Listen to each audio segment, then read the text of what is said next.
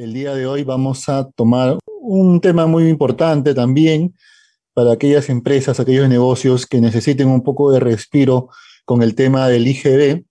Vamos a tomar un tema de la postergación del pago del IGB. Tema importante, sobre todo para empresas que trabajan con facturas adelantadas, empresas que eh, trabajan para el Estado, constructoras que trabajan para el Estado, porque muchas veces eh, les pagan a 30, 60, 90 días y, les toca asumir el IGB a veces de manera inmediata. Entonces, ¿cómo hacer para no perjudicarme mis cobros de esta factura?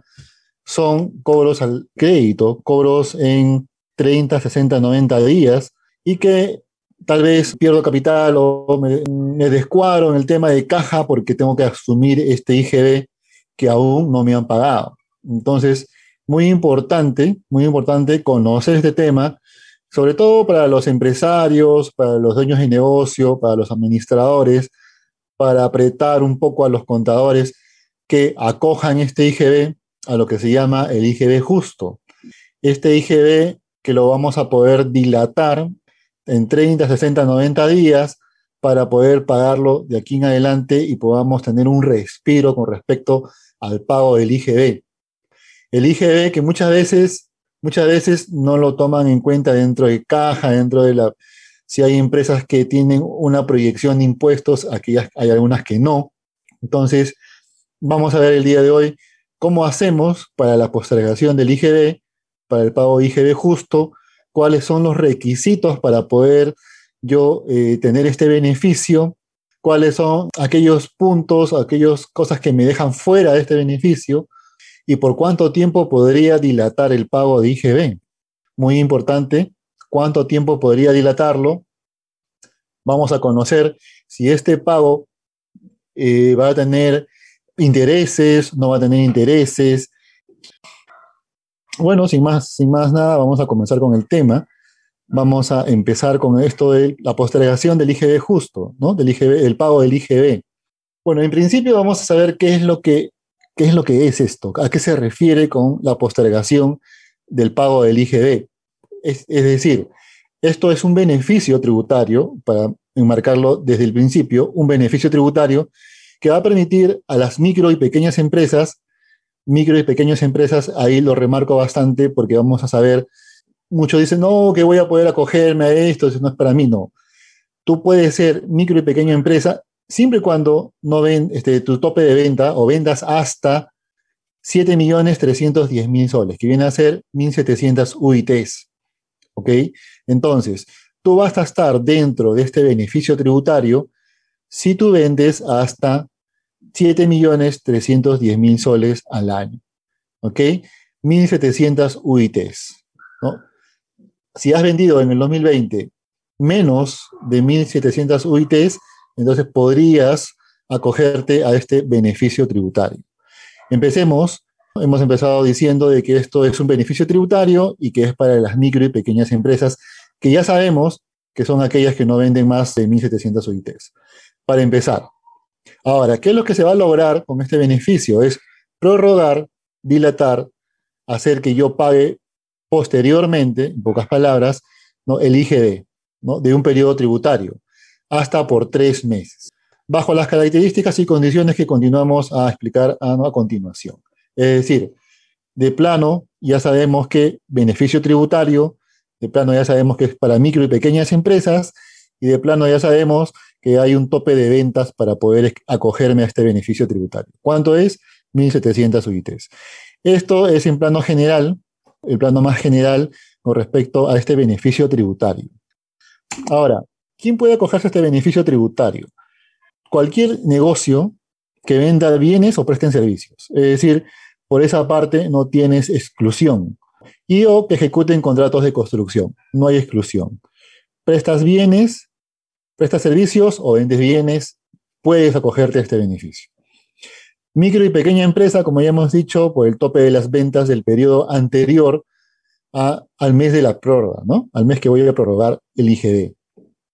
Y las microempresas, ventas anuales hasta 150 UITs, que siempre va a estar por debajo del plazo del tope máximo de 1.700 UITs.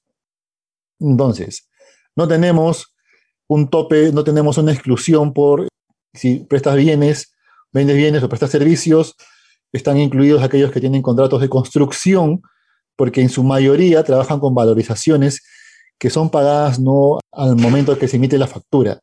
Muchas veces, sobre todo aquellas empresas que eh, emiten o trabajan para el Estado, no me van a dejar mentir, he hablado esta semana pasada con unas 10 empresas que trabajan con el Estado y preocupadas porque no tienen solvencia, no tienen liquidez para poder seguir operando porque el Estado les debe. Obras paralizadas, que se han visto en la necesidad de paralizar la obra porque no se han estado cumpliendo los pagos. Este, estamos en un tema coyuntural especial, un poco paralizadas las cosas por el tema político, pero, pero ya se va a recuperar. Entonces, bueno, bueno es conocer este tema para poder acogernos. Listo. Ya sabemos quiénes pueden acogerse. ¿Cómo se realiza el cálculo de las ventas anuales o de los ingresos anuales? ¿Ok? Precisemos que para efecto del cálculo de las ventas anuales debe tomarse en cuenta los montos de las ventas de los meses de enero a diciembre del año anterior al periodo por el que se ejerce la opción de prórroga, según el régimen tributario. Ojo, aquí, aquí muchos me preguntan, pero si yo inicié el año pasado en abril del año pasado. Voy a poder acogerme porque no tengo 12 meses. No, no hay necesidad que tengas los 12 meses. Vas a sumar todos los meses que tienes desde que iniciaste. Es decir, si has iniciado en marzo, a partir de marzo sumas todas las ventas del año pasado, hasta diciembre, de enero a diciembre, sea el mes en el que hayas iniciado actividades no hace falta que necesariamente hayas iniciado actividades en enero. Me preguntan mucho eso cuando yo explico el tema del IGB justo. Sobre todo empresas que realmente recién inician y les es muy necesario, muy necesario acogerse a este beneficio tributario. Para el régimen general y el régimen MIPE tributario, ingresos netos obtenidos en el mes considerados para el pago a cuenta del impuesto a la renta. O sea, ingresos netos obtenidos mes a mes, la base, la base para el mes. Eh, en el nuevo RUS es en base a cuál es la, categoría, o sea, 5.000 u 8.000, y en el régimen especial similar al régimen general y MIBE tributario, ¿no? ingresos netos mensuales. Esto es la base del cálculo para las ventas eh, con referencia al tope que tengo, 1.700 UITs, para acogerme a este régimen tributario. Ahora, existen reglas de excepción en el caso de un contribuyente que inicia actividades durante el año anterior, al periodo en el que se ejerce. Vamos a ver qué excepciones existen. Se debe considerar todos los meses del año desde que inició actividades, y acabamos de decirlo, y para el tema de inicio de actividades en el 2017, que esto está en la página de la SUNAT, no existe requisito alguno. ¿Quiénes no pueden acogerse? Ya hemos explicado que para acogerse es muy sencillo Simplemente tienes que no vender más de 1.700 UITs, tus ingresos no deben superar 1.700 UITs, porque este beneficio tributario está direccionado, está pensado en micro y pequeña empresa. ¿Ok? Entonces no puede pasar el tope de ventas en el ejercicio anterior. Segundo, no hay exclusión por tipo de bien o prestación de servicio. Puede entrar cualquier empresa o negocio que venda bienes o que presten servicios, inclusive aquellos que tienen contratos de construcción. ¿Quiénes no pueden acogerse? Muy importante conocer. Las MIPES con deudas exigibles en cobranza coactiva mayores a una UIT. Esto es muy importante porque muchas veces aquellas MIPES, aquellos negocios que no venden más de 1.700 UITs, pero que mantienen deudas coactivas, deudas coactivas mayores a una OIT no van a poder acogerse a este beneficio tributario. Van a ser excluidos de este beneficio tributario. Ya les voy a explicar cómo poder verificar si el mes que yo he acogido, si ha sido aceptado mi acogimiento. Entonces, importante no mantener deudas coactivas. Es deudas coactivas. No, no estamos refiriéndonos a no tener deudas las empresas pueden tener deudas, orden de pago, al momento de acogerse. no deben estar en etapa coactiva y no deben superar una UIT. ¿Quiénes más no pueden acogerse? Aquellas MIPES cuyo titular o socio hubiera sido condenado por delito tributario. Quienes se encuentran en proceso concursal tampoco pueden acogerse y las MIPES que no hubieran declarado o pagado el IGB y renta dentro de los últimos 12 periodos, 12 meses anteriores. Es decir, si no has tenido movimiento, no has declarado y no has pagado IGB en los últimos 12 meses, no vas a poder acogerte a este beneficio tributario. Hay exclusiones, hay causales para que no puedas acogerte a este beneficio tributario, si las hay, y les acabamos de mencionar. No deudas eh, exigibles coactivamente mayores a una UIT, una UIT, cuyo titular no haya sido condenado por delito tributario, que no se encuentren en proceso concursal y que hayan declarado por lo menos 12 meses ¿no? durante el año pasado, el año anterior. Ellos no pueden acogerse a este beneficio tributario. Ejemplo, por, por ejemplo, este mes de mayo del 2021. Eh, no se olviden que en las próximas dos semanas, ya empiezan las, a partir del 12, si no me equivoco, empiezan las declaraciones del mes de mayo. Y yo, necesito prorrogar, ¿no? dilatar el pago del IGB del mes de mayo. ¿Cómo hago? ¿Ok? Primero voy a tener que declarar este PDT dentro del plazo de vencimiento según el cronograma establecido. Es decir, yo no voy a poder hacer esta prórroga del pago del IGB si mi fecha de vencimiento es 15 de junio, yo no lo voy a poder hacer el 16 ni 17 de junio. Yo tengo que hacerlo antes de la fecha de vencimiento, es decir, hasta la fecha de vencimiento. Hasta el 15 de junio tengo para declarar mi PET 621 y marcarle la opción de IGB justo. Ok. Si yo en esta declaración del mes de mayo hago la declaración dentro de la fecha establecida, marco IGB justo, ¿ok? Voy a dilatar de la siguiente manera el pago del IGB. Junio del 2021 es la fecha donde se presenta el PDT de mayo, que es el mes que vamos a prorrogar.